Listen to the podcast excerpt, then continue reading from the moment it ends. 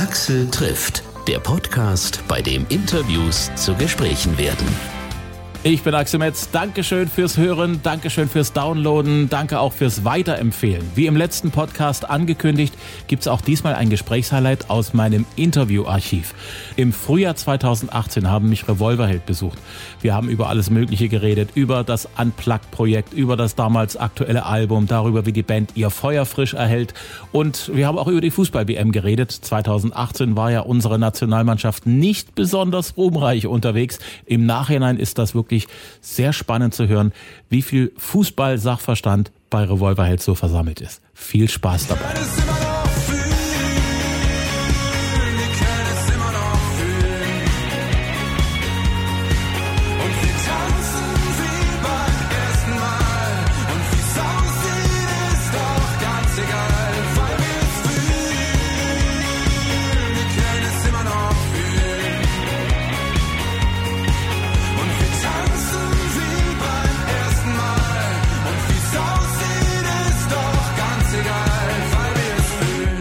Schön, dass ihr da seid.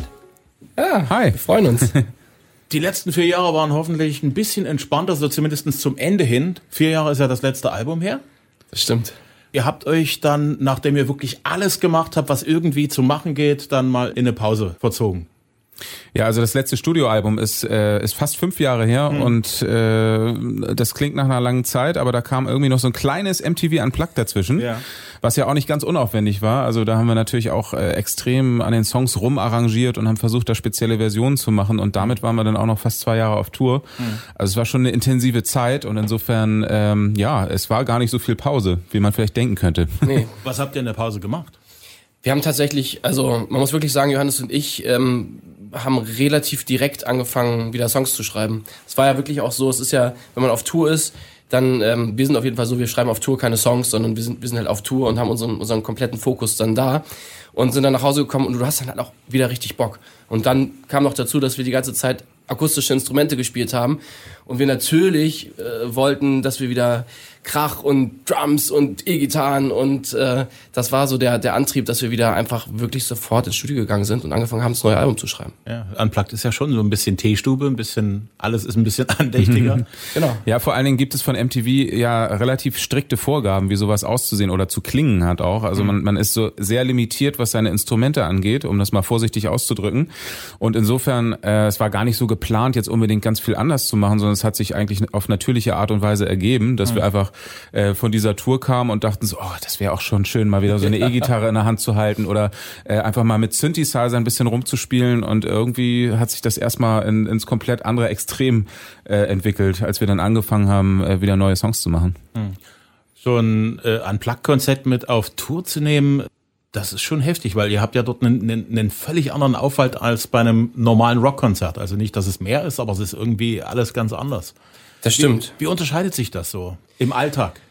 Naja, also wir haben bei diesem MTV Unplugged natürlich uns im Vorfeld sehr, sehr viel Gedanken gemacht. Also wir haben relativ schnell zugesagt und als wir dann mhm. gemerkt haben, so wow, ähm, was, was haben wir da eigentlich gemacht? Und wir sind alle aufgewachsen mit diesen legendären Nirvana, Pearl Jam Unplugged und ähm, die finden ja alle eher in so einem Wohnzimmer statt. Und ähm, dann gibt's aber die, die neumodischen MTV Unplugged, die auf einmal riesengroß mit Orchester und so sind und wir wollten das irgendwie alles.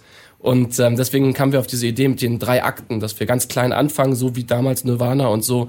Dann gibt's so ein bisschen etwas größeres urbanes, äh, urbanes Set und dann gibt's auch ein großes Set mit Orchester. Und wir hatten halt tatsächlich ein bisschen Angst, wie das auf Tour funktioniert, aber es war total gut auf große Hallen auch zu übersetzen. Also wir hatten so ein bisschen Angst, dass das vielleicht nicht ankommt.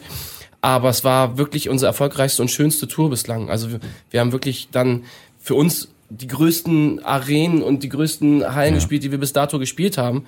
Und ähm, das endete im, im, im Heimspiel in der Barclaycard Arena in Hamburg, die ausverkauft war. In Köln haben wir Lanxess Arena ausverkauft und es war surreal. Also wir sind immer noch dabei, das zu verarbeiten. Aber das war natürlich auch der Antrieb, diese schönen Momente live, dass wir möglichst schnell jetzt ein Album schreiben, damit wir wieder auf diese Bühnen kommen. und für eure Fans ist es jetzt fast fünf Jahre her, seitdem das letzte Album da ist. Also die, die, die sind ja, ja. die dürsten ja nach neuem Material. Ähm, ja, nun, wir auch. Nun hattet, ihr, nun hattet ihr nun doch nicht so viel Zeit, euch da was aus der Nase zu ziehen, was gut genug ist für euch. Kommt ihr mit so Termindruck, solchen Sachen gut zurecht oder lähmt euch das eher?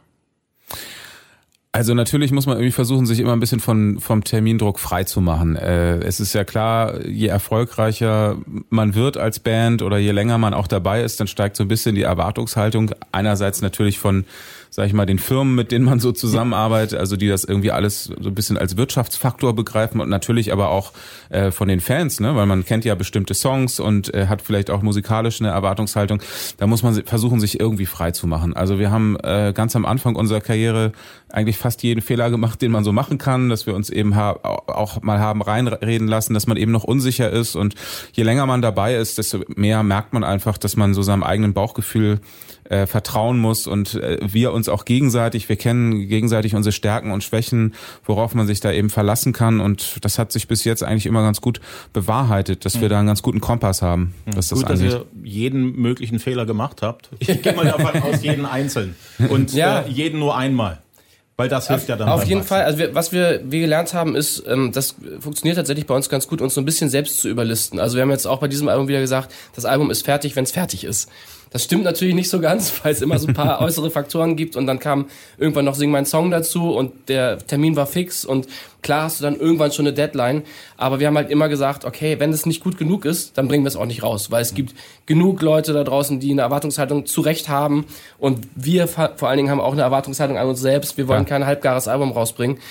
Aber es hat dann funktioniert und man muss auch sagen, wir haben wahnsinnig viele Songs geschrieben insgesamt. Also ich glaube, wir hatten nachher über 60 Songs, aus denen wir ausgewählt haben. Ähm, wir waren also echt fleißig und ähm, deswegen sind wir sehr stolz auf das, was da jetzt sich Zimmer mit Blick nennt. Jo, sing meinen Song. Johannes steht dort sozusagen mit auf dem Zettel. Wart ihr ja. mit oder habt ihr gesagt, lasst denn das mal alleine machen? Wie, wie ist denn das so gelaufen? Äh, wir waren tatsächlich alle mit vor Ort, weil wir erstens in unserer eigenen Sendung, äh, da gibt's ja immer eine Sendung über einen Künstler, wo dann alle anderen Künstler Songs interpretieren. Und in der eigenen Sendung von Johannes waren wir als Revolverheld eben auch vertreten. Deswegen waren wir mit vor Ort und äh, haben dann bei den anderen Sendungen aber natürlich äh, alles mit angeschaut und waren äh, als Mannschaft vor Ort und haben das alles unterstützt. Team. Team, genau. Team Revolverheld. Cool. Ja. Wie, wie habt ihr die Staffel so gesehen bei den Dreharbeiten? Ich meine, man sieht jetzt das endgültige Ergebnis ja dann wirklich erst, wenn es soweit ist. Aber ihr habt ja nur die ganze Atmosphäre gesehen und äh, ja. euch bestimmt auch mit den anderen ein bisschen ausgetauscht. Wie ja. ist so der Vibe in diesem Jahr bei der Sendung? Wir haben gestern tatsächlich die erste Folge äh, haben wir gesehen, mhm. ähm, geschnitten und so, äh, wie sie ausgestrahlt werden wird und waren extrem begeistert. Ja. Äh, man muss wirklich sagen, man taucht, wenn man dort vor Ort ist, echt in eine, in eine andere Welt ein. Also man ist wirklich, ähm, man, man hält das nicht für möglich, aber es ist tatsächlich ähm, eine, eine, es ist ja eine Fernsehshow und man, man hat ja immer so den Begriff von der Fernsehshow, dass es immer alles ein bisschen kalt ist und dann schreit jemand Stopp und dann äh, äh, machen alle nichts und dann geht es irgendwann auf Knopfdruck weiter. Das ist da nicht so. Es ist wirklich emotional und tatsächlich ist es von der ersten Sendung an so gewesen, dass ähm, dieser Respekt, den sich die Künstler gegen, gegenüberbringen, nämlich äh, einer singt das Werk von dem anderen, das ist ja wirklich was, was, was nicht normal ist. So. Und oft ist es ja auch so ein bisschen so, dass man vielleicht unterschwellig dieses Konkurrenzdenken hat und so. Es ist auf einmal weggewischt und es ist ähm, einfach sehr emotional und man ist sehr gespannt, wie äh, der andere Künstler äh, seinen Song interpretiert und man ist auch sehr schnell gerührt. Man wundert sich immer im, im Fernsehen, warum weinen die denn alle? Und mhm. ist das nicht ein bisschen, ein bisschen übertrieben? Aber es ist wirklich, und wir können es bezeugen, weil wir da vor Ort waren, ist es einfach sehr emotional. Ja. Wenn, ja. Äh, wenn jemand auf einmal einen Song, den du vielleicht aus einem ganz anderen Grund oder aus einer ganz anderen Intuition heraus geschrieben hast, für sich interpretiert und das so zu seinem macht, dann ist das einfach ein sehr, ähm, sehr emotionales Ding. Und das war dieses Mal bei dieser Staffel auch so. Und ähm, die Konstellation war sehr, sehr gut. Ähm, wir kannten natürlich, Mark Forster hat bei unserem MTV Unplugged schon gefeatured, den kennen wir schon seit 17 Jahren, der hat schon mit seiner Schulband äh, äh, vor uns gespielt, damals in Hamburg. Und ähm, Ray kennen wir eh, äh, der hat bei uns auch gefeatured beim MTV Unplugged. Also es waren viele Freunde auch auf der Couch und dann natürlich ähm, solche Ausreißer ähm, ähm, wie Judith Holofernes, der man vielleicht auch nicht zugetraut hätte, bei sowas mitzumachen. Also ein sehr, sehr, sehr spannendes Ding, sehr spannende Konstellation und hat viel Spaß gemacht. Mhm. Von den Songs, die von euch interpretiert worden sind, also mhm. was haben wir denn? Lass uns gehen, ich lass für dich das Licht an, halte ich an mir fest, Spinner, keine Liebeslieder, wenn es um uns brennt. Mhm. Welche Interpretation hat euch am meisten umgehauen? Naja, das wird wahrscheinlich so ein sehr subjektives Ding sein. Ich will jetzt ja, auch ehrlich gesagt noch nicht vorweggreifen, weil die Sendung wird ja noch ausgestrahlt und insofern glaube ich, halten wir uns da mal ganz vornehm zurück. Aber ähm, eigentlich kann man gar keinen so wirklich äh, aus der aus der Reihe hervorziehen, weil äh, das sind alles sehr sehr eigene Interpretationen. Das ist wirklich ganz toll, was die die Künstler da gemacht haben und das berührt einen schon sehr, äh, weil die wirklich sehr viel Mühe und Arbeit da reingesteckt haben und äh, vor allem jeder hat irgendwie aus dem Song so einen eigenen Song gemacht ja. von sich. Das war das Tolle zu sehen, mhm. dass eben so ein Song ganz anders interpretiert werden kann und das ist dann auf einmal wie wie ein Judith Holofernes Song oder äh, wie ein Mark Forster Song klingt und äh, das war schon toll zu sehen. Ich fand auch total spannend, das ist ja diesmal das erste Mal, dass es wirklich ein Schlager-Act dabei ist ähm, und äh, mit Mary Rose. Und ähm, ich fand es total spannend, wie die die äh, Pop-Songs interpretiert hat. Also es ist wirklich ähm, eine größere Reibung kann es ja eigentlich kaum geben. Und ähm, die hat das so toll gemacht und es ist so eine positive, offene Person. Ähm, also ich hätte, ich kann mit Schlager nichts anfangen, das kann ich dir ganz offen sagen. Und ich muss sagen, die hat mich echt mitgenommen. Also es war wirklich äh, toll. Jo. Echo ist am Donnerstag ihr seid in der komfortablen Lage, dass ihr nicht warten müsst, kriegt ihr den Preis oder nicht. Ihr kriegt keinen, weil ihr seid gerade nicht dran. Ne? Genau, wir sind in der Richtig. Beobachterposition, weil genau. wir natürlich nichts Aktuelles draußen haben. Und äh, wir können die Kollegen dabei beobachten, dass sie genau. nervös warten, ob sie gewonnen haben oder nicht. Hm. Wir können viele alkoholfreie Kaltgetränke trinken und kommentieren. nee, wir freuen uns natürlich sehr drauf. Das ist ja immer ein sehr bunter Abend, äh, wo man einfach sieht, was im ganzen Jahr so passiert ist. Und in diesem ganzen Jahr äh, waren wir natürlich etwas raus und haben unser eigenes Album gemacht. Insofern ja ganz spannend, mal zu sehen, was jetzt so als Quintessenz beim Echo präsentiert wird. Ja.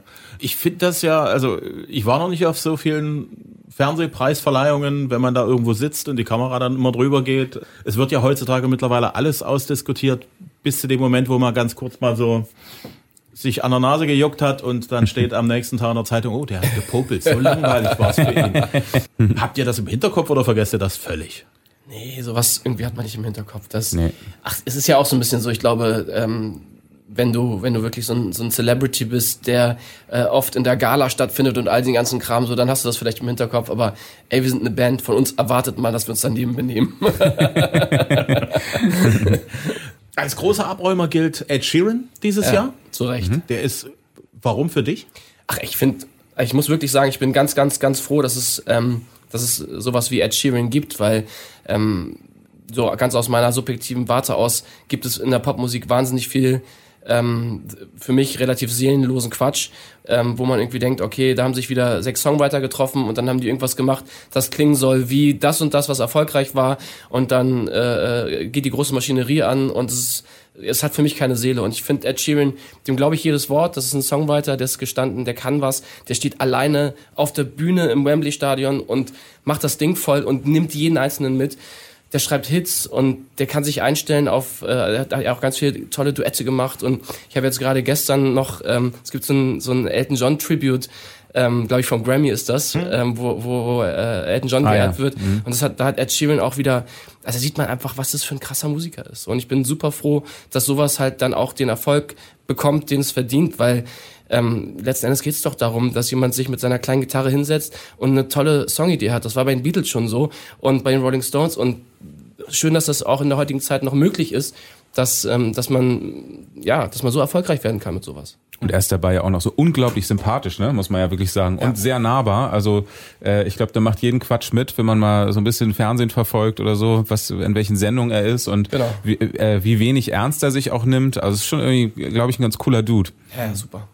Ich habe letztens gelesen, dass Gitarrenhersteller, also E-Gitarrenhersteller, große Probleme haben, weil immer weniger Jugendliche das Bedürfnis haben, sich so ein Ding einfach mal zu kaufen und dann einfach mal zu gucken, ob, ob sie das auch hinkriegen mit den drei Akkorden. Mhm.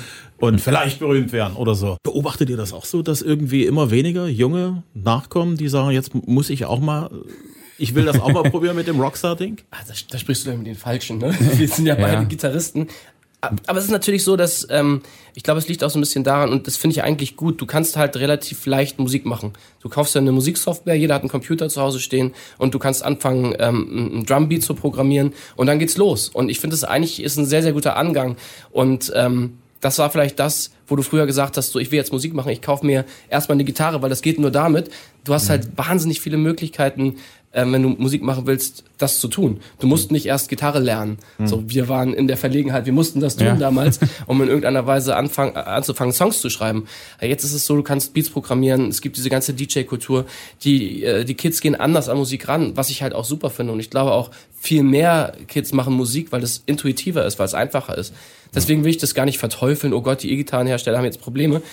Ich glaube, dafür haben die äh, Musiksoftwarehersteller die goldenen Zeiten. Und man muss auch sagen, es ist ja auch immer ein Zeitgeist.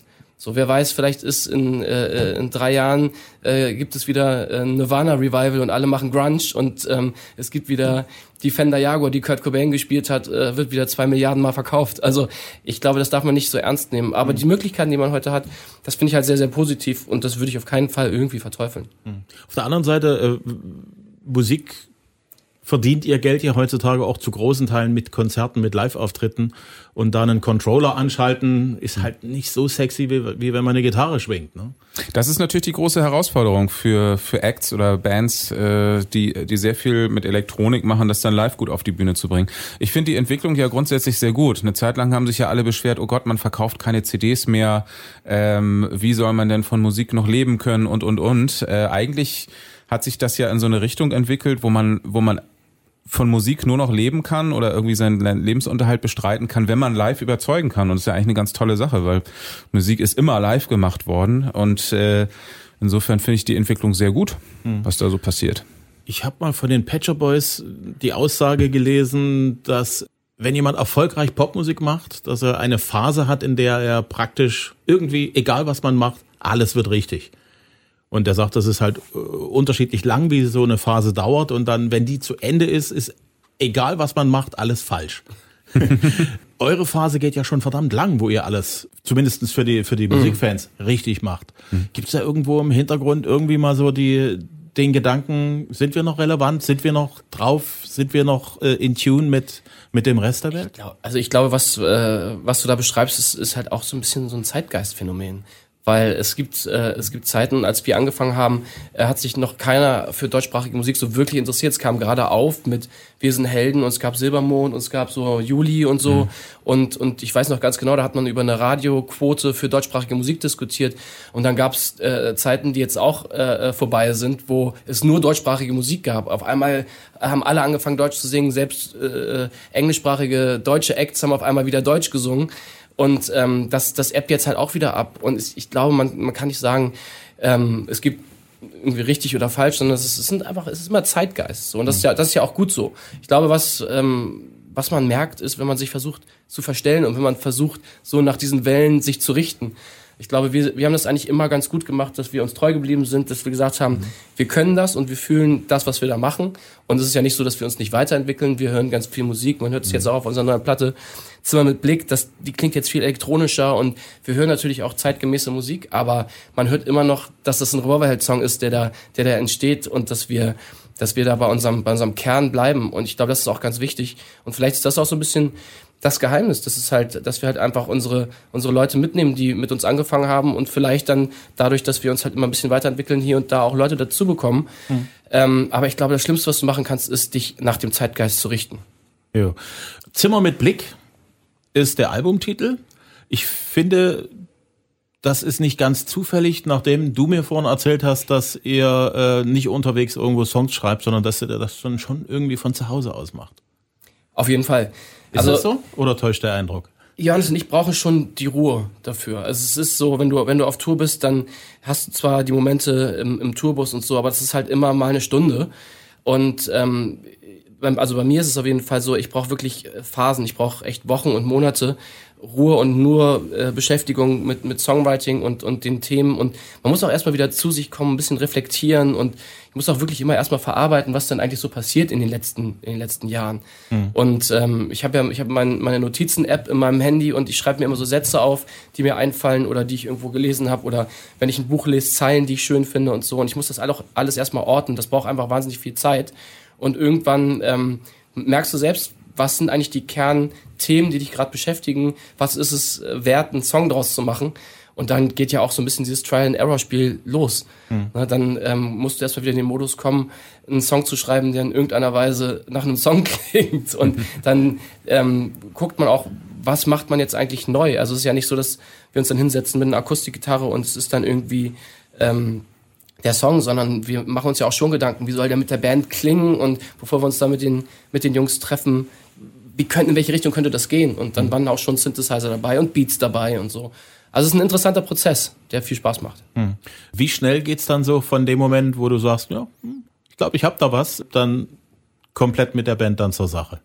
Um dann zu gucken, wohin die Reise dann mit dem wirklichen Song dann geht. Also es ist, glaube ich, sehr unterschiedlich. Das kann man gar nicht pauschal sagen. Es gibt so einige Songs, äh, die sind, glaube ich, beim, beim Schreiben sofort da. Da merkt man sofort, äh, dass es wahnsinnig gut funktioniert. Und wenn, wenn man dann äh, mit der Band versucht, das umzusetzen, äh, dann, dann ist der Song eigentlich fast schon fertig. Und dann gibt es einige Songs, die uns sehr lange begleiten, die dann äh, immer mal wieder auf links gedreht werden, weil man irgendwie merkt, man kommt nicht so richtig ans Ziel. Also man muss ja immer versuchen, dass man die, die Kernaussage des Songs maximal äh, unterstützt, auch mit dem, was musikalisch da passiert, was von den Melodien her passiert und so.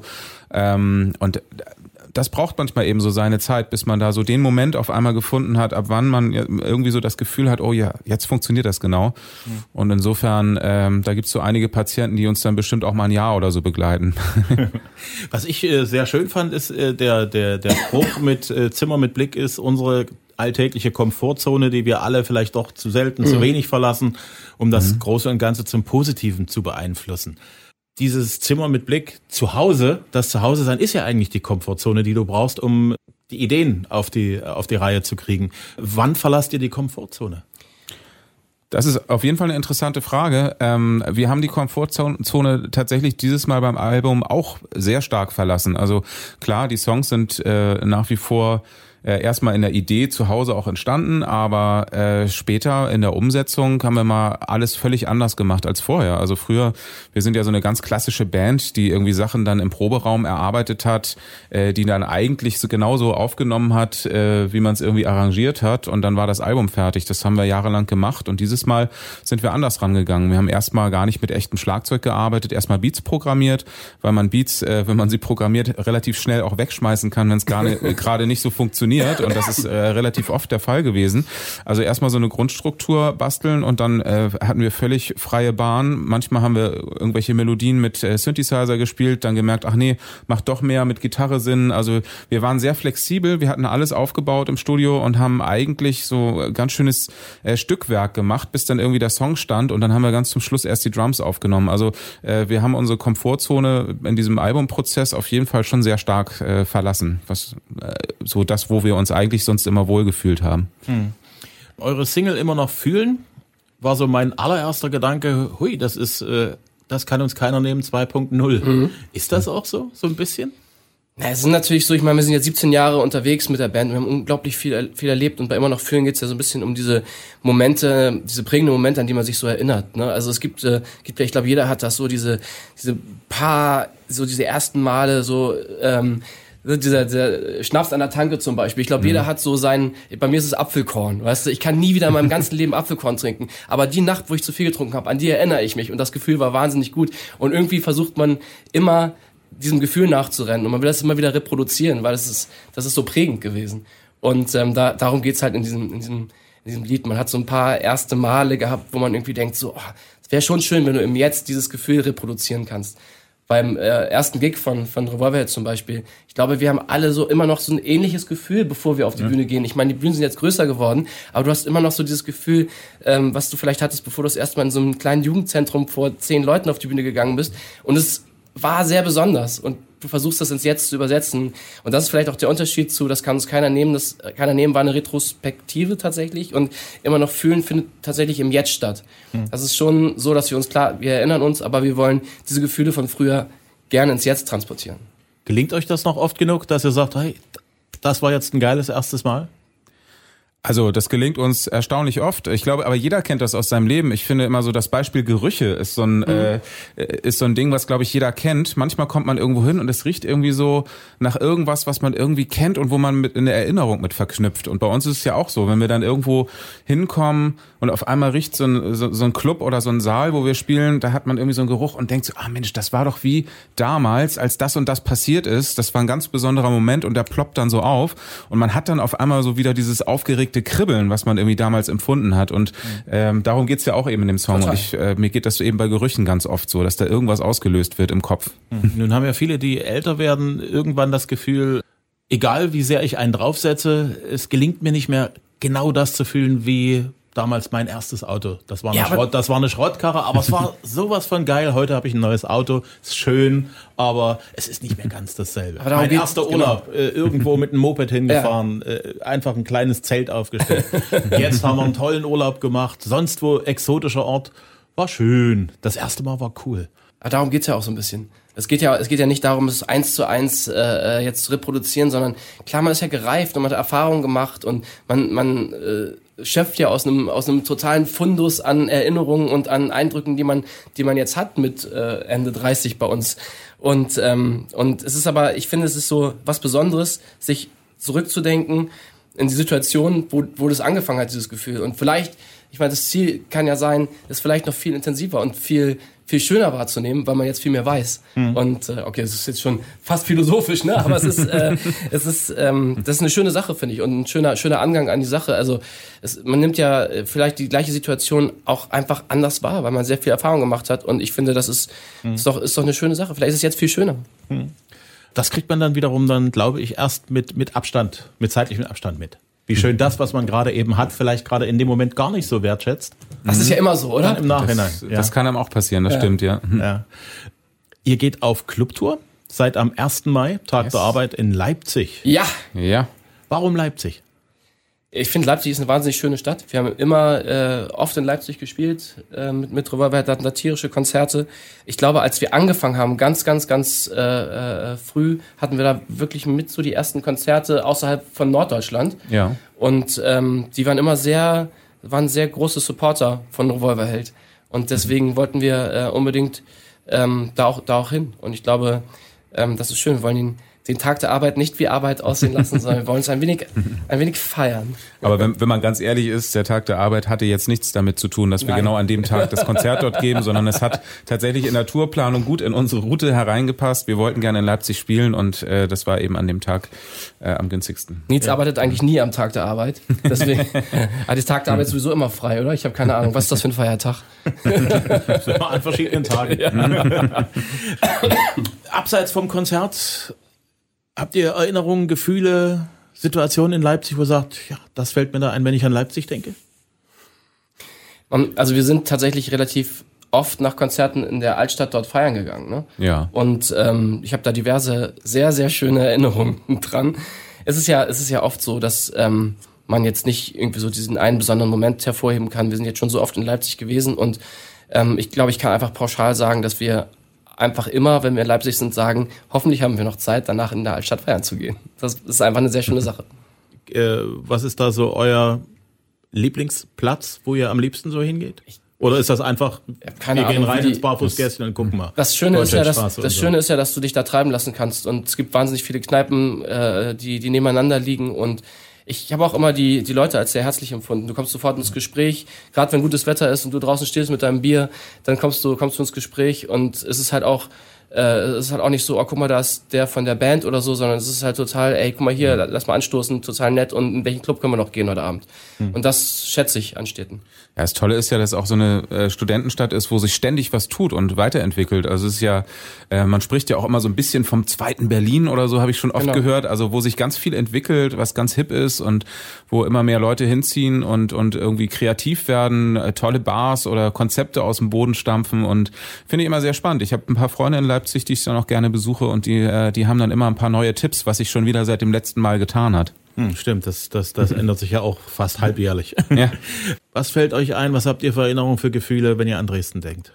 Naja, Dresden ist eine der, also ich, ich glaube, ich spreche für die ganze Band, wenn ich sage, Dresden ist eine der schönsten Städte, die wir in Deutschland haben. Und wir als Hamburger fühlen uns hier sehr, sehr wohl, weil ich finde, es ist Hamburg sehr ähnlich, nicht nur durch die Elbe.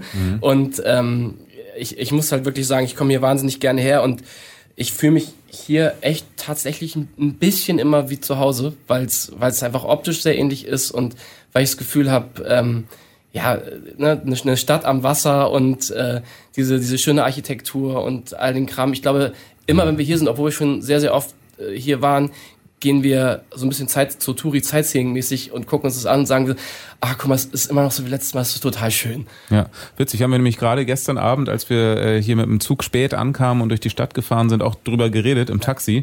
Meinen so, ach Mensch, das ist echt ein bisschen wie nach, nach Hause kommen. Ja. Äh, man, man guckt raus, man fühlt sich gleich wohl und äh, ja, das ist, äh, ist immer sehr schön herzukommen. Das ist wirklich lustig, weil das habe ich von, von Leuten, die aus Hamburg kommen, fast jedes Mal gehört. Also mhm. die Elbe verbindet uns schon. Ja, das ja, nicht, ja nicht nur die Elbe, ne? es ist wirklich mhm. einfach auch so die ganze Architektur und diese, ja. diese Stadt ist einfach wunderschön. Ich meine, die Altstadt hier ist natürlich noch viel, viel schöner als, äh, als das, was Hamburg so zu bieten hat, aber es ist trotzdem vergleichbar. Gut, dafür hat Hamburg das Meer.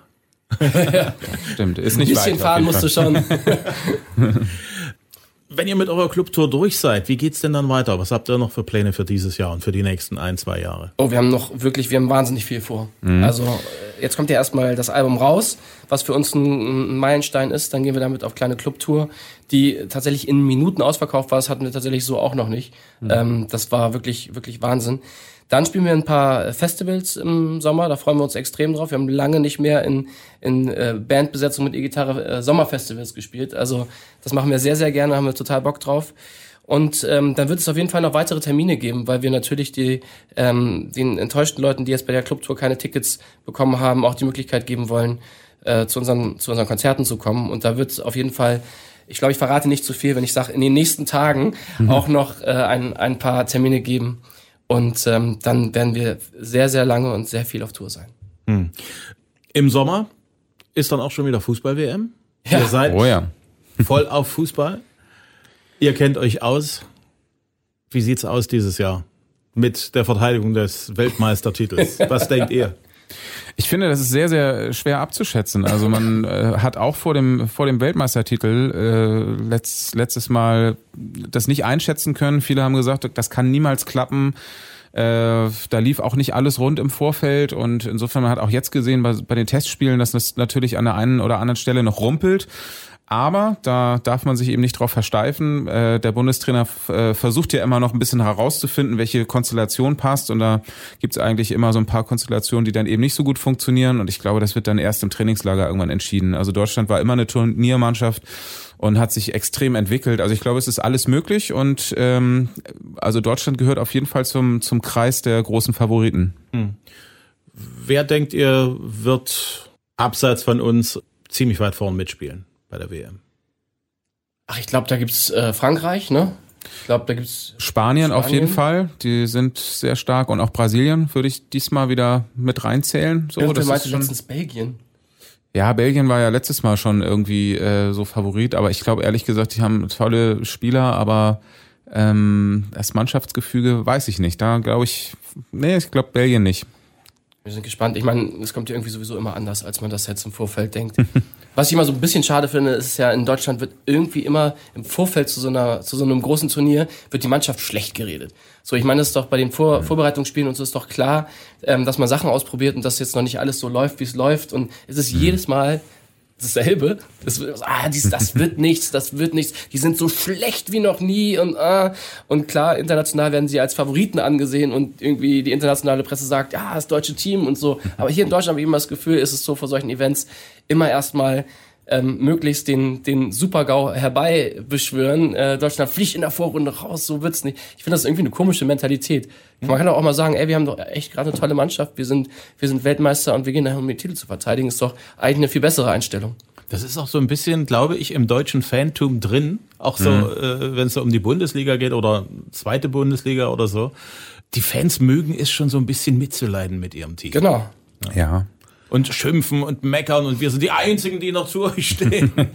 wir sind sehr, sehr gut im äh, Kritisieren und ich, ich meine, wir wissen ja auch, es gibt 80 Millionen Bundestrainer, die es alle irgendwie besser wissen und äh, letzten Endes ähm, ja sind sie dann doch irgendwann alle auf Spur und freuen sich und äh, ja, ist ja jedes Mal eigentlich das Gleiche. Jetzt kommt die Brücke. Wir hoffen, Yogi kann es immer noch fühlen. Ja. Oh. Sehr gute, sehr gute Vorlage. Ja. Wer deutscher Meister wird, die Frage brauche ich euch nicht mehr stellen. Die hat sich, hat sich, das hat sich, erledigt. Hat sich ein bisschen erledigt. Ja. Das Spannendste ist jetzt eigentlich nur noch immer zu, zu gucken, wann ist Bayern München deutscher Meister. Ne? Ähm, aber die sind ja schon Meister. Sie schon. Also rech Ja, rechnerisch ja, sind sie ja. ist eigentlich immer nur Ach so, jedes was- Ach Mal. so, ja, ja. jedes Mal, ja, ja, Ja, ja. stimmt. Ja, es ist langweilig. In Es den, ist letz langweilig. in den letzten Jahren auf jeden Fall war es nicht besonders spannend, aber ja gut, äh, lässt sich nicht ändern. Also ähm, da, damit müssen wir irgendwie klarkommen. Aber ich glaube, ehrlich gesagt, in den nächsten Jahren, äh, es ist nicht aussichtslos, dass auch eine andere Mannschaft da äh, sich mal ein bisschen mehr in den Fokus spielt und da mal rankommt. Also es gibt ja viele Mannschaften, die eigentlich auf einem sehr guten Niveau spielen. Und dieses Jahr hat bei Bayern einfach wahnsinnig viel zusammengepasst. Und es kann auch im, im, im nächsten Jahr schon wieder ein bisschen anders aussehen, dass dann auch Dortmund wieder rankommt. Oder Leipzig ist ja auch äh, besonders stark. Und äh, ich glaube, wenn da noch ein bisschen mehr Konstanz reinkommt, aber das ist ja jetzt auch einfach eine, äh, grundsätzlich eine sehr starke Leistung, was da abgeliefert wird. Und solange das so ist, dass Bayern immer deutscher Meister wird, haben die Nordclubs sich gedacht, wir gehen dahin, wo es wirklich spannend ist, nämlich in den Abstiegskampf. Und der HSV macht das genau richtig. Äh, Genau die richtig. Einschaltquoten sind hoch und da wird das Geld verdient. Bravo, HSV. Ja, Schön, dass ihr darüber lachen könnt. Schaffen sie es? Äh, schaffen sie es nicht? ich sag nein. also sag ich äh, rein rechnerisch äh, sagt man ja immer, es geht noch, aber ich glaube, der Abstand ist zu groß. Und äh, ehrlich gesagt bin ich auch mittlerweile der Meinung, vielleicht tut es dem Verein dann auch mal ganz gut, äh, sich ein bisschen zu besinnen und äh, so einen Neuaufbau in der zweiten Liga zu starten und ähm, dann geht vielleicht auch der, der Druck, der von außen äh, kommt, mal ein bisschen weg. Also Hamburg ist ja auch so eine Medienstadt. Äh, wir haben ja eben gerade drüber gesprochen, äh, was passiert, dass immer alles Mögliche so aufgebauscht wird. Jeder weiß es besser und das ist in Hamburg nicht anders beim Verein. Also wenn man da im Umfeld mal guckt, ähm, wer dann immer irgendwie es alles besser weiß und ähm, dann werden irgendwelche Vereinsinterner geleakt und äh, sonst was. Also ich glaube, wenn da mal ein bisschen Ruhe reinkommt, wenn dieser extreme Druck, oh Gott, wir müssen es irgendwie noch schaffen, oh Gott, es hängt so viel dran und so, wenn das mal weg ist, vielleicht kommt man dann bis, mit ein bisschen Ruhe wieder ran und, und kann mal ganz strukturiert das wieder aufbauen. Axel trifft Revolverheld. Ein Gespräch aus meinem Interviewarchiv aus dem Jahre 2018. Nächstes Mal stelle ich euch junge Nachwuchsmusiker aus Sachsen vor, große Talente aus Chemnitz, Jante, die jetzt eigentlich auf Tour durch Deutschland sein wollten mit ihren neuen Songs. Dann kam Corona dazwischen. Wie es jungen Nachwuchsmusikern damit geht in dieser Zeit, das erzählen Jante und auch wie Hollywood-Star Ralf Möller zu einem ihrer ersten Fans geworden ist. Die nächste Folge, wie immer, Dienstag, kostenlos zum Hören, als Download auf Apple Podcast, auf Google Podcast, gestreamt über Deezer oder Spotify oder auf Audionaut oder hitradio RTL.de. Bis dahin.